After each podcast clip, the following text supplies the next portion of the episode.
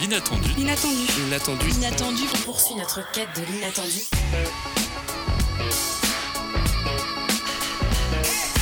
L'inattendu. L'inattendu. Bonjour à toutes et à tous, il est 17h, bienvenue dans une nouvelle émission de l'Inattendu, votre émission d'actualité locale, étudiante, scientifique et culturelle. J'ai en ma compagnie Angelina pour m'accompagner dans l'animation. Salut Salut, bonjour tout le monde. Qu'avons-nous au programme aujourd'hui? Eh bien, pour commencer cette émission, Milad reçoit Alban Lemasson, enseignant-chercheur, professeur à l'Université de Rennes et chercheur au laboratoire de Leto, qui fait paraître une étude sur la contagion euh, du bâillement dans la revue scientifique Report euh, le 7 janvier dernier. Euh, mais Milad ne s'arrête pas là puisqu'il reçoit également Michel Goursoula, membre de la protection civile et qui s'est rendu avec cinq autres bénévoles dans le Pas-de-Calais euh, lors de la grande crue du début du mois de janvier. Ensuite, vous pourrez écouter un reportage de la rédaction sur le défi culinaire mixte à fourchette qui s'est déroulé le 21 décembre à Rennes 2 entre étudiants, étudiantes, françaises, françaises et internationaux. Lise fera une chronique sur une jeune palestinienne de 9 ans dont l'histoire en dit long sur la situation en Palestine. Et bien sûr, comme tous les jeudis, il y aura une chronique sur les bons plans du week-end présentée par Emma. Mais tout de suite, c'est le flash info de la rédaction présenté par Angelina du jeudi 18 janvier 2024. César Suarez, le procureur en charge de l'enquête sur la prise d'otage sur un plateau télé en Équateur, est- a été tué. Le 9 janvier, sur un plateau de télévision public TC à Guayaquil, en Amérique du Sud, des hommes armés avaient pris en otage les journalistes et employés de la chaîne. Le procureur chargé de l'enquête a été assassiné, a annoncé hier le parquet. Cet, assassin- cet assassinat s'inscrit dans un contexte de tension entre l'État et le monde du narcotrafic. Des manifestations policières partout en France aujourd'hui. En effet, il y a les manifestes contre les conditions de travail prévues euh, lors des Jeux Olympiques. Durant les, les Jeux qui se déroulent en été, tous les policiers seront contraints euh, de travailler sans prendre de vacances. Les syndicats réclament donc notamment des garanties sur leurs droits au congé d'été, des primes ou encore des aides à la garde d'enfants. Une visite au programme aujourd'hui de la nouvelle ministre de la Culture. Oui, Rachida Dati euh, fera sa première visite en tant que ministre ce jeudi après-midi aux ateliers euh, Médicis accompagnée d'Emmanuel Macron. Il s'agit d'un lieu dédié aux voies artistiques nouvelles à Clichy-sous-Bois à côté de Paris. Elle a dû annuler sa venue au, au Biennale international du spectacle de Nantes qui a été programmé le même jour. En France, sept départements toujours en vigilance orange. Et oui, en raison de neige et de verglas liés à la dépression Irène, un appel à la prudence est donc annoncé. En Ile-de-France, d'ailleurs, les conditions de circulation sont difficiles. Euh, certaines lignes de bus ont été arrêtées. À Champy, un centre médical ouvert 7 jours sur 7. Ouais, dans la suite de la métropole rennaise, un centre médical a été inauguré ce lundi 15 janvier 2024. La particularité est qu'il était ouvert 7 jours sur 7, de 9h à 22h et sans rendez-vous. Deux centres du même type existent déjà euh, en Bretagne, euh, près euh, Ergué, Jabérissé et Lenaster. Et au campus de Rennes maintenant, un concours de pâtisserie. La 50e édition du championnat de France du dessert organisé par Culture Sucre s'est déroulée ce mercredi 17 janvier à l'école Ferrandi Paris et campus de Rennes. Euh, les finalistes sont dans la catégorie junior Cassandre Géano du lycée hôtelier Yvon Bourges à Dinard en Ille-et-Vilaine et Benoît Coupin pour la catégorie professionnel pâtissier à, à la ferme Saint-Sémon. Euh, il nous vient de Honfleur dans le Calvados. C'était le flash info de la rédaction à retrouver et à réécouter sur syllab.fr. Je me tourne vers toi maintenant, Milad. Tu reçois Alban Lemasson, euh, éth- éthologue et professeur à l'université Rennes et également spécialiste de la communication chez les primates. Et donc également euh, chercheur au laboratoire de l'ETHOS, qui réunit des, des chercheurs de, de l'Université de Rennes, du CNRS et de l'Université de Caen. Et vous avez découvert, en collaboration avec des collègues de la recherche italienne de Pise, de l'Université de Pise, que les sons associés au bâillement des, des babouins gelada possédaient une fonction contagieuse semblable aux êtres humains. Exactement, bonjour à tous. On a, on réalisé cette étude en collaboration avec une, chercheuse de l'Université de Pise qui est spécialiste en expression faciale des primates non humains. Et moi, je travaille sur les signaux acoustiques que les primates non humains peuvent émettre. Et dans les espèces que l'on étudie, il y a le babouin gelada, qui est un- une espèce de singe social qui vit dans les hauts plateaux en Éthiopie et qui a la particularité de bailler en faisant du bruit, comme on le fait nous chez l'humain, ce que font exclusivement les humains et les babouins parmi les babouins gelada parmi les primates. Donc visiblement, le, le facteur auditif a un rôle dans la contagion, autre que le facteur visuel.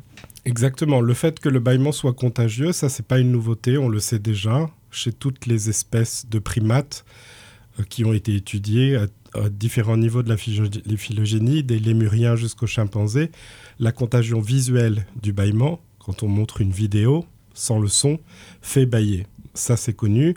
D'autres mammifères sociaux ont aussi euh, cette capacité de, contagion, comme les cochons, les loups, les chiens, les hyènes, les lions. Euh, par contre, cela n'avait jamais été démontré au niveau euh, audio. Chez l'humain, on sait que entendre bailler fait bailler. Si vous avez un ami au téléphone qui baille, vous allez bailler. Chez l'animal, ça n'avait jamais été démontré. Et donc oui, il y a, des, bien des liens de familiarité, comme vous venez de le dire. Euh, visiblement, quand on entend un ami, quand on entend un proche, euh, on va avoir envie de bailler, et c'est pareil chez les singes. Et c'est notamment cette expérience, c'est par le biais de l'expérience que vous avez menée en Allemagne que vous avez pu démontrer cela. Alors, peu importe qui baille, ça nous fait bailler. On peut même bailler en regardant une autre espèce bailler. Par exemple, le chien baille en regardant un humain bailler. Le singe baille en regardant un humain bailler. Par contre, ce qui a été démontré euh, dans cette étude, euh, comme on le sait d'ailleurs chez l'humain, c'est qu'on baille d'autant plus que celui qui baille est un proche, quelqu'un qui nous est familier. Chez le chien, c'est pareil, le chien va d'autant plus bailler que c'est son maître qu'il est en train de regarder. Et visiblement, il y a aussi des, donc des phénomènes d'empathie qui se développent, hein, donc une, forme de sensibilité envers la situation euh, de l'autre pour se mettre à sa place. Qu'est-ce que ça relève du point de vue des babouins, des singes, mais aussi du point de vue des hommes? Alors, l'empathie, c'est plus compliqué que ça. L'empathie, c'est percevoir l'émotion de quelqu'un, la ressentir, mais c'est aussi y apporter une réponse affective. Par exemple, on voit euh, que quelqu'un est en détresse, il a l'air apeuré ou il a l'air triste, on va aller le consoler. Mais la première étape, c'est le partage de cette émotion, c'est le transfert de cette émotion. Et on pense, nous, que cette contagion permet ce transfert euh, d'émotion et est une première étape vers l'émergence de l'empathie au cours de l'évolution. Et si je comprends bien, euh, le, ce, facteur acoustique n'aurait pas forcément, euh, comment dire, fonction de montrer une situation de stress ou de fatigue, mais aurait visiblement d'autres fonctions. Alors l'avantage de, démontrer que la contagion peut être également euh, auditive, c'est que euh, ce processus de transfert des émotions peut se faire même quand les individus ne se regardent pas. Chez les babouins, euh, les babouins géladins en tout cas, les groupes sont composés de plus d'une centaine d'individus. Ils sont loin des uns des autres. L'hypothèse que l'on a, c'est que cette contagion sert une fonction de coordination sociale et permet de transmettre son humeur aux autres membres de son groupe. Et donc il y aurait des sons différents en fonction d'une appartenance à un certain groupe? Il y aurait des différences acoustiques par rapport au groupe, on va dire, social de, de, de, babouins Gelada? Alors, euh, on ne l'a pas démontré directement, on ne l'a pas étudié acoustiquement. Ce qu'on montre, c'est que vu que le bâillement d'un individu familier fait bailler plus de fois, plus souvent, montre qu'à l'oreille, ils sont capables de distinguer un individu familier d'un individu non familier à travers son bâillement. Il y a donc probablement un message acoustique qui est encodé, c'est ce qu'on va regarder maintenant. Il y a deux hypothèses, soit tous les membres d'un groupe ont une façon de bailler qui est différente, euh, soit euh, il y a des signatures individuelles dans ces bâillements, comme un peu on a tous euh, un timbre qui nous est propre dans notre voix. Et donc oui, vous, vous, le dites, euh, voilà, les, travaux vont continuer, notamment en Éthiopie, où vous allez faire des travaux sur, euh, sur des groupes de babouins. Euh, comment, comment ça va se passer, ces travaux? En effet, là, cette étude, elle a été réalisée dans un parc zoologique en Allemagne, qui détient la plus grande population captive de babouins gelada. Et maintenant, on part en Éthiopie pour observer des populations sauvages, enregistrer plus d'individus, faire une étude acoustique, mais essayer aussi de comprendre pourquoi des fois ils ajoutent du son et des fois c'est pas nécessaire. Le son n'est pas systématique, c'est comme chez l'humain, on peut bailler sans bruit ou on peut y ajouter du bruit. Et alors, euh, à, chercher justement euh, l'apport que peut avoir cette, cette, étude du point de vue du monde humain, euh, qu'est-ce qu'on peut en retirer par rapport à, nous, la manière qu'on a de bailler et les liens auditifs qu'on peut avoir chez nous? Ce qu'on peut en retirer, c'est les questions, c'est deux, deux, niveaux de, de, de questionnement. C'est la première, c'est la fonction du bâillement. Euh, on voit chez les primates non humains, notamment avec la diversité des espèces, quand on analyse la structure fine de cette expression faciale, qu'il y a probablement différents types de bâillements. et que selon les bâillements, on a une fonction qui va d'une réponse automatique suite à un besoin physiologique. Vous évoquiez la fatigue et le stress tout à l'heure, mais ça peut être aussi une, on le voit là, une manifestation expressive avec un but communicatif. Chez l'humain, on ne sait pas encore exactement quelles sont toutes les fonctions possibles du bâillement. Euh, et l'autre intérêt de cette étude, c'est que euh, on a, avec les prémices de l'empathie, une compréhension un peu de l'émergence de notre fonctionnement social. Et est-ce que donc d'autres euh, espèces euh, pourraient euh, avoir le même fonctionnement? Parce que voilà, c'est quand même il y a quand même une, avancée majeure avec la découverte de ce fonctionnement purement auditif chez les babouins gelada. Mais est-ce que dans le futur on pourrait découvrir des espèces identiques dans le fonctionnement? Alors c'est vrai que chez les primates non humains, il y a un peu toutes sortes de socialités. Vous avez des espèces qui forment des couples monogames, des espèces qui forment des petits groupes composés d'un mâle adulte et de plusieurs femelles, et des groupes composés de plusieurs mâles et de plusieurs femelles. Mais les babouins gelada ont la, la particularité d'être une socialité à multiniveaux, à plusieurs niveaux, un peu comme on a chez l'humain. On a notre cercle de proches, et puis autour, on a un cercle relationnel un peu plus large. Chez les babouins gelada, le système social est organisé en groupes unimâles multifemelles. Un mâle s'associe à quatre ou cinq femelles. Et les différents harems se regroupent entre eux en clans qui forment le niveau supérieur d'organisation sociale. Donc c'est pas étonnant de trouver ce parallèle entre l'humain et le babouin gelada du fait de la complexité sociale de cette espèce. Et qui dit complexité sociale dit probablement complexité en termes de communication pour gérer cette socialité.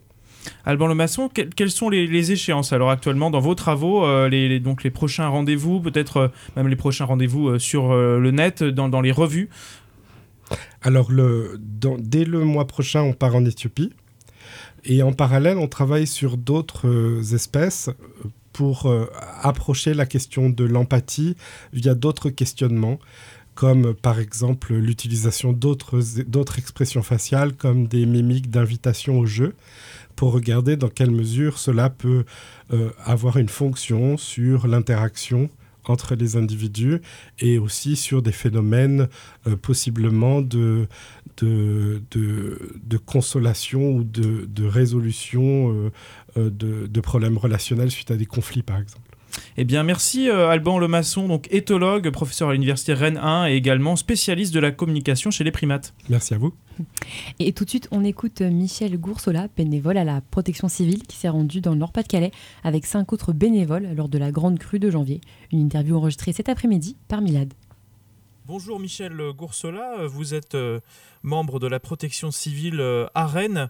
Et euh, vous, avez fait partie de l'équipe qui s'est rendue dans le Pas-de-Calais lors de la seconde grande crue décennale après celle qui avait lieu en, novembre, le 6 novembre dernier. déjà expliquez-nous un peu, pour vous c'était évident d'aller dans le Pas-de-Calais pour aider face à, cette crue décennale? Effectivement des, missions que l'on a, de ce pourquoi on s'entraîne. Et puis effectivement, il y a eu un appel de la Fédération nationale de protection civile de demande de soutien de l'ensemble des départements français. Donc euh, bah, il y avait un ensemble de, bénévoles qui se sentaient pleinement concernés par, euh, par la situation et qui voulaient s'engager. Donc on a réussi à constituer euh, une équipe pour pouvoir apporter notre soutien. Et il faut bien préciser que vous êtes arrivé au moment des décrues, c'est bien ça? Oui, alors on est arrivé effectivement euh, juste euh, au moment où en particulier sur euh, le secteur de l'art, les opérations de pompage massif avaient commencé. Donc nous ne sommes pas arrivés sur des situations où on voyait les torrents, les torrents d'eau dans les rues ou des choses comme ça. Après, sur d'autres zones, il y avait encore cette situation d'inondation qui, qui n'était pas résolue. Et pour préciser peut-être aux auditeurs, euh, en quoi ont consisté vos missions C'est-à-dire, vous avez fait du sauvetage. Euh, précisez-nous un peu ce que vous avez fait sur le terrain. Bah, on a une approche assez, assez polyvalente. Donc la, mission principale, euh, et en tout cas ce qu'on peut apporter, nous, c'est des, capacités ben, déjà de, pompage. Hein, l'équipe qui a été engagée avec deux véhicules, on avait une, capacité de pompage de, de, 230 mètres cubes heure. Euh, donc voilà, on va intervenir soit euh, une fois que les situations soient stabilisées pour nettoyer, euh, vider des caves, des garages, des habitations et des vides sanitaires, mais on va aussi pouvoir intervenir pour relâcher la pression. par ces opérations de pompage parce qu'effectivement, tant que l'eau est cantonnée dans un vide sanitaire ou euh, euh, un sous-sol et n'a pas encore envahi l'espace de vie, euh, vraiment l'opportunité de donner 24 heures, 48 heures de confort supplémentaire aux personnes qui, sont là. Et j'imagine que vous avez pu échanger avec les habitants qui ont été touchés par ces inondations. quel est le sentiment de, ces personnes De la consternation Peut-être aussi du soulagement de voir des personnes de l'extérieur qui viennent les aider? Je pense que oui, il y, a, effectivement un mélange des deux. Et puis alors, moi j'ai la particularité d'avoir été aussi sur la première mission qui était partie en novembre. Euh, là, peut-être dans le, côté ressenti, euh, déjà en novembre, parce que sur certaines zones, il y a eu deux vagues, euh, qui avaient frappé, donc c'était déjà dur. Mais là, en fait, résignation, parce que le deuxième épisode euh, venait rajouter, euh, rajouter une, couche. Certaines personnes, on est intervenu dans des endroits où des personnes avaient déjà commencé à, réhabiliter. Donc là, là, il y a de, l'épuisement, de la résignation. C'est vraiment dur. Après, le, côté effectivement relation humaine ou contact, bah, oui, le, fait d'avoir euh, d'avoir des personnes qui viennent vous aider, le, fait par exemple qu'on voilà, nommait qu'on venait de, Bretagne ou de la région de Rennes, euh, ça, a amené du baume au cœur parce qu'effectivement, c'était pas simplement, la solidarité locale est très très forte, mais il y avait aussi cette perception de solidarité nationale. Et ça, je pense qu'effectivement, ça, ça un petit peu la flamme.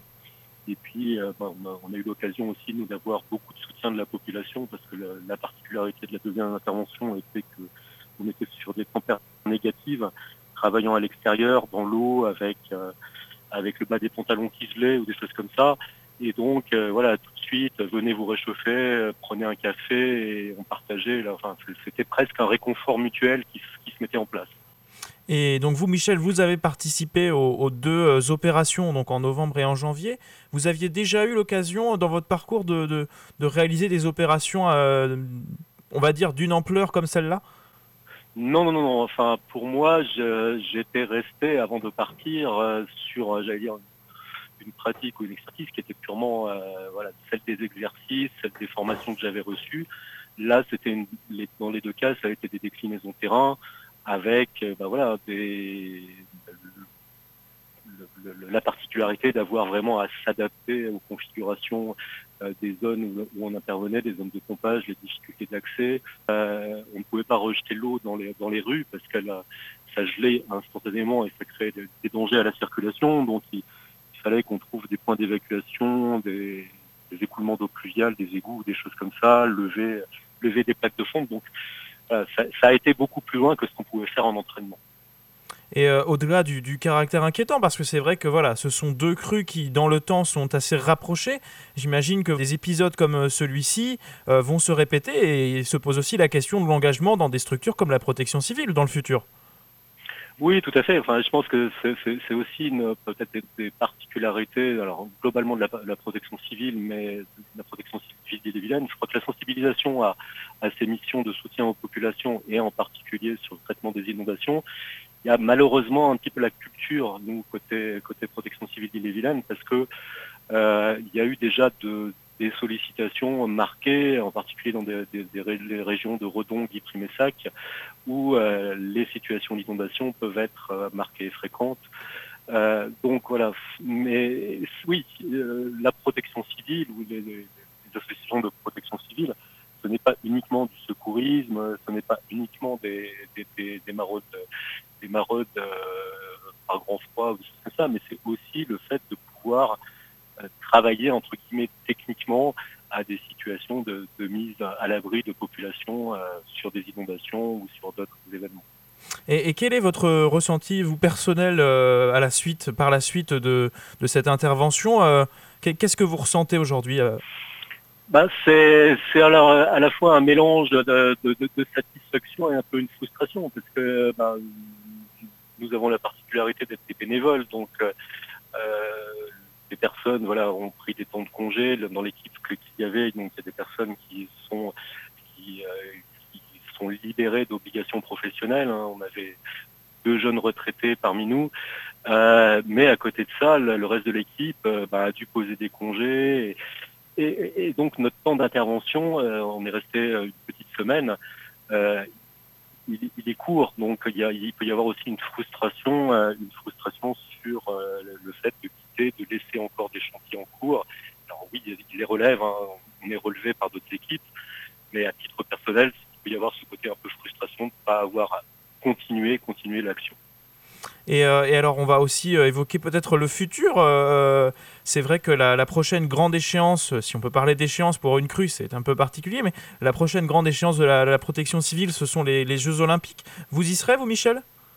Ah bah, ça fait partie de mon projet. Hein. Voilà, je, parlais de l'organisation entre la vie professionnelle, la vie professionnelle et la vie personnelle, et, la vie de bénévole. Effectivement, moi, j'ai déjà travaillé à bloquer pas mal de temps pendant la période estivale pour pouvoir effectivement bah, être présent à cet événement. Eh bien, eh bien, merci Michel Goursola. Merci d'être passé à l'antenne de, l'inattendu, à l'antenne de Syllab surtout. Euh, et, euh, et à la prochaine alors. Au revoir. Merci Milad pour ces deux interviews. On rappelle que vous pouvez devenir bénévole sur le site de la Protection civile de Rennes. Tout de suite, une première pause musicale. On écoute A Million Miles Away de Fred Avril, Philippe Montaille, Alice Leviski. Et c'est d'ailleurs la bande originale du film Mars Express.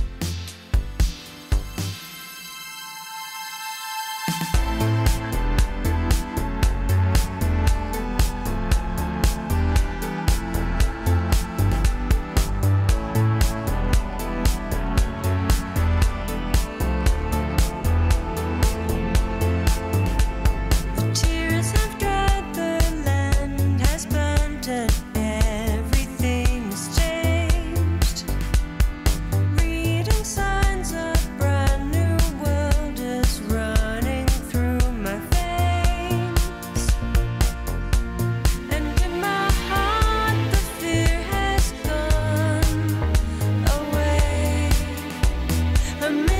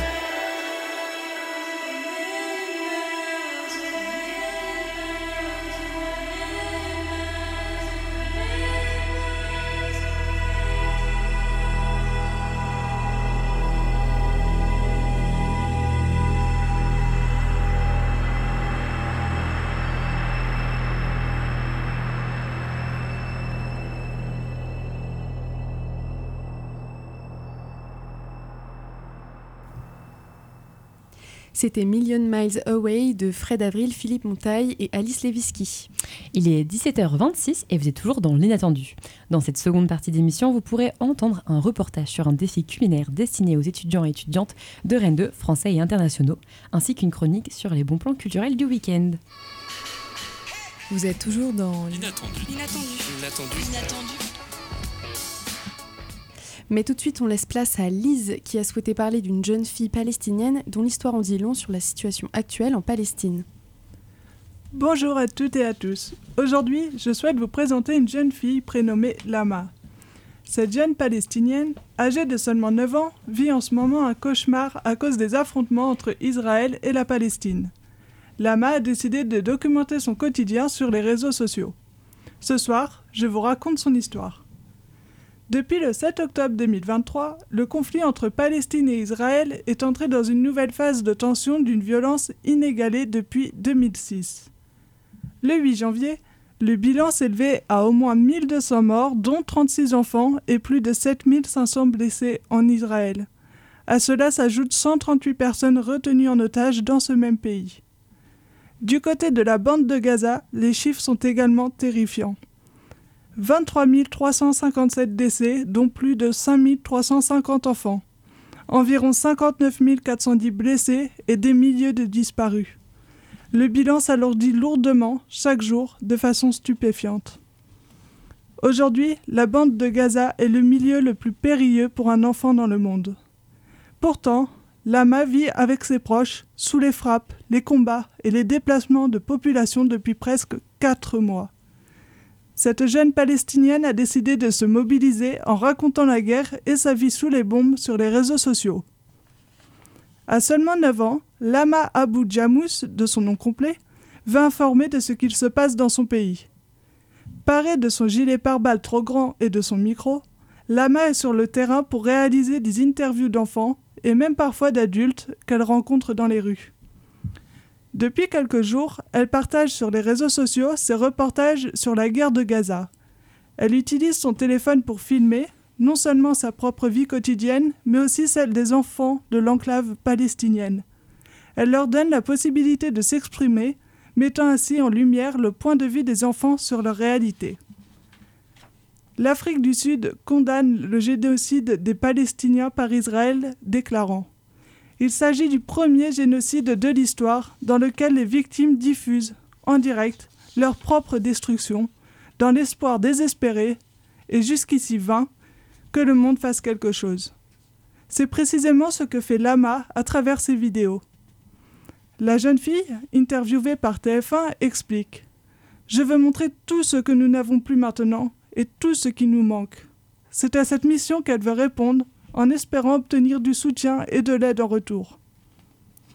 N'ayant plus d'école ouverte, elle occupe ses journées en filmant et en prenant des photos afin d'informer, selon elle, de la souffrance des enfants ici. Sur ses comptes Instagram et Facebook, Lama compte déjà plus de 560 000 abonnés. Elle y montre des enfants blessés de Gaza et commente les images. Son récit bouleversant lui permet, selon elle, de se sentir moins seule. La jeune Lama souhaite devenir journaliste comme son papa. Un métier risqué puisque des dizaines de journalistes ont été tués dans ce conflit. Selon le Comité pour la protection des journalistes et la Fédération internationale des journalistes, plus de 60 journalistes sont décédés depuis le 7 octobre, marquant ainsi le conflit entre le Hamas et Israël comme le plus meurtrier de l'histoire récente pour la profession. Pour clôturer ce poignant portrait, souvenons-nous que même après les moments difficiles de la guerre, l'espoir persiste, nous invitant tous à construire un avenir de paix. Vous pouvez retrouver le reportage dédié à l'AMA sur le site TF1 ou encore TF1 Info. Les documentaires de la jeune fille sont visibles sur les réseaux sociaux Instagram et Facebook sous le nom lama-jamous9. Attention, certaines images, peuvent être sensibles. Merci à tous pour votre écoute. Je vous souhaite une excellente journée. À bientôt. Merci Lise pour ta chronique. Si vous souhaitez en savoir plus sur la situation en Palestine, vous pouvez réécouter l'interview d'Amid, président de la branche France-Palestine Solidarité, sur sila.fr. L'inattendu. Vous êtes toujours dans l'inattendu. Les, associations, les associations pardon, Escargot et compagnie et l'épicerie gratuite de Rennes 2 ont pour la deuxième année organisé le défi culinaire mixte à fourchette entre étudiants et étudiantes françaises et françaises et internationaux. On écoute Aude, apprenti chargé de projet à l'ESS Cargo et compagnie, un tiers-lieu qui a pour but de concevoir un monde plus juste et plus écologique et de créer du lien entre le quartier Villejean et le campus universitaire. Un, un reportage produit par Angelina.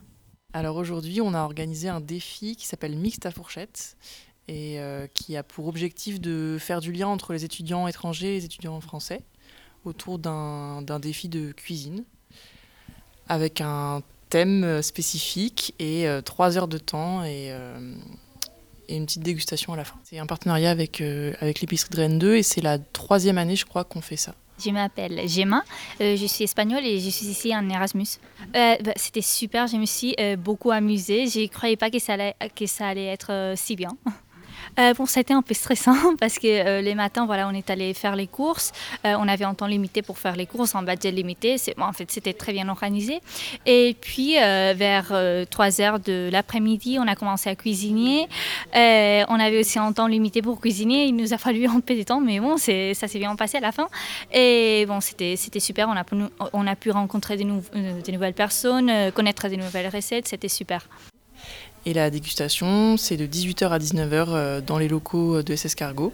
Et l'idée, c'est que n'importe qui peut venir goûter euh, ce qui a été cuisiné et voter pour le meilleur binôme, en tout cas les plats qu'ils ont préférés.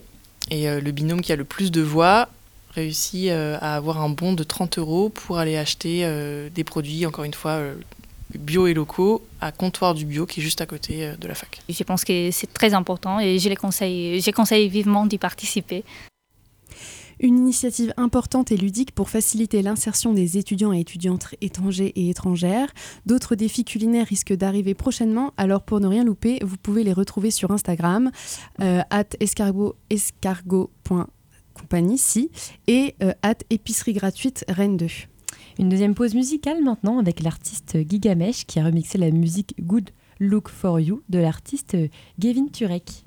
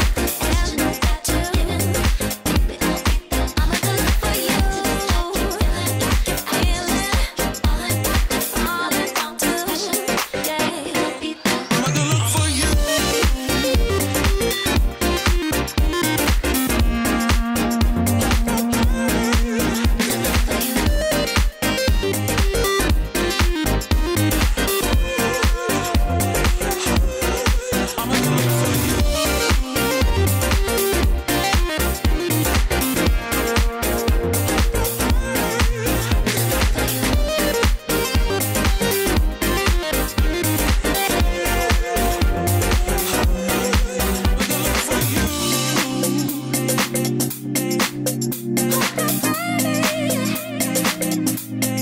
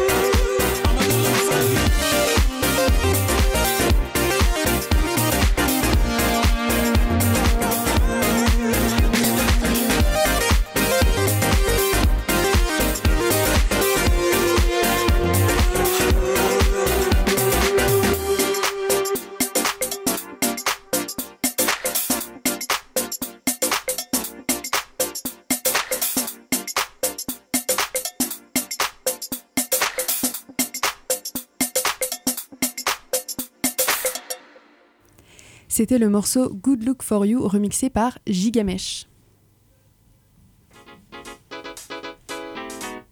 L'inattendu sur Syllab, 17-18h.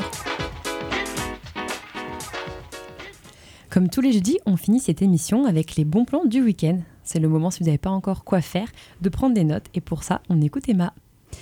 Impossible de vous ennuyer ce week-end à Rennes. Avec Domiti et Alice, on vous a décoté pas mal d'événements sympas. D'abord, les Champs Libres proposent ce week-end un certain nombre de rencontres intéressantes. La première, c'est vendredi soir à 17h30. L'enseignant et docteur en géopolitique Franck Tétard vient à Rennes pour nous parler des enjeux géopolitiques de 2024. L'objectif de cette rencontre est d'apporter des outils de lecture de l'actualité internationale face au flux important d'informations qui circulent. C'est au niveau 5 de la bibliothèque et ça dure une heure. Ce week-end maintenant, les champs libres placent la femme au centre de leur conférence. D'abord, samedi à 15h, la spécialiste d'éthique environnementale Catherine Larère expliquera comment conjuguer les combats féministes et écologiques face à la double oppression qui frappe les femmes et la nature. La rencontre s'appelle Qu'est-ce que l'écoféminisme? et se déroule à l'auditorium pendant une heure et demie. Enfin, dimanche, vous pourrez assister à la projection Les femmes au travail, un retour en images sur un pan oublié de l'histoire des femmes bretonnes à travers leur travail et leur lutte. Il s'agit d'un ciné-conférence en présence d'Anna Kéré, journaliste, enseignante et responsable de la vulgarisation de la matière culturelle de Bretagne à BCD et Maria Philippis. L'événement est en partenariat avec la Cinémathèque de Bretagne et ça se passe à l'auditorium et ça dure une heure et demie. Tous ces événements euh, sont gratuits et sans réservation. Ce samedi 20 janvier maintenant, direction le Centre chorégraphique national de Rennes et Bretagne pour célébrer une soirée spéciale avec la compagnie Je t'accapare et, le collectif Faire. Pour un tarif libre à partir de 1 euro, de nombreux sujets sont mis en avant avec des histoires de prolo, de trans-prolo, de rap queer, ainsi que des discussions entre potes sur le classicisme, l'élitisme et le RSA. Au programme à 17h, un artiste chien avec Jag et Johnny qui vous feront une lecture performée racontée par Jag et comment leur plaisir d'être ensemble leur permet d'échapper au classicisme qui conditionne l'amour entre les hommes. À 18h15, retrouvez Dans mon dessin de Jenny Victoire Charreton au travers d'une performance numérique musicale et poétique. À partir de 19h45, vous pourrez rencontrer Lorraine Marx accompagnée de ses invités. Et à partir de 21h30, différents concerts de rappeurs. Venez rendre visite aux compagnies avec un bar et une restauration sur place. Pour finir, vous pouvez vous Ensuite, vous pouvez vous rendre à l'équipière, une ressourcerie sportive. Pour ceux qui partent en vacances à la neige, c'est un bon moyen de s'équiper sans se ruiner. Vous pouvez également vous y rendre pour faire des dons de matériel inutilisé ou pour vous engager en tant que bénévole. Leur local se situe 24 avenue Jules Magnier à Rennes ce jeudi soir, tout de suite après euh, l'émission L'inattendu à partir de 18h30. N'hésitez pas à vous rendre à l'open mic rap hip-hop en mixité choisie pour mettre en avant les femmes sur la scène du rap. À 19h, vous retrouvez les open mic de Zigzag animés par Lucide, Sarah et Joey, puis de 21h30 à 22h30, le concert de l'artiste Mewena. Le prix est à tarif libre et la scène de musique se trouve aux Ateliers du Vent au 59 rue Alexandre Duval à Rennes. Une programmation bien chargée et très alléchante. Merci Emma. L'inattendu, c'est déjà fini. Rendez-vous demain, même heure, pour une émission spéciale qui traitera du sujet de l'extrême droite. Et on, remercie, et on remercie Timothée et Joss à la technique. Et à 20h sur cela, vous pouvez retrouver Put It On avec Mathias SS.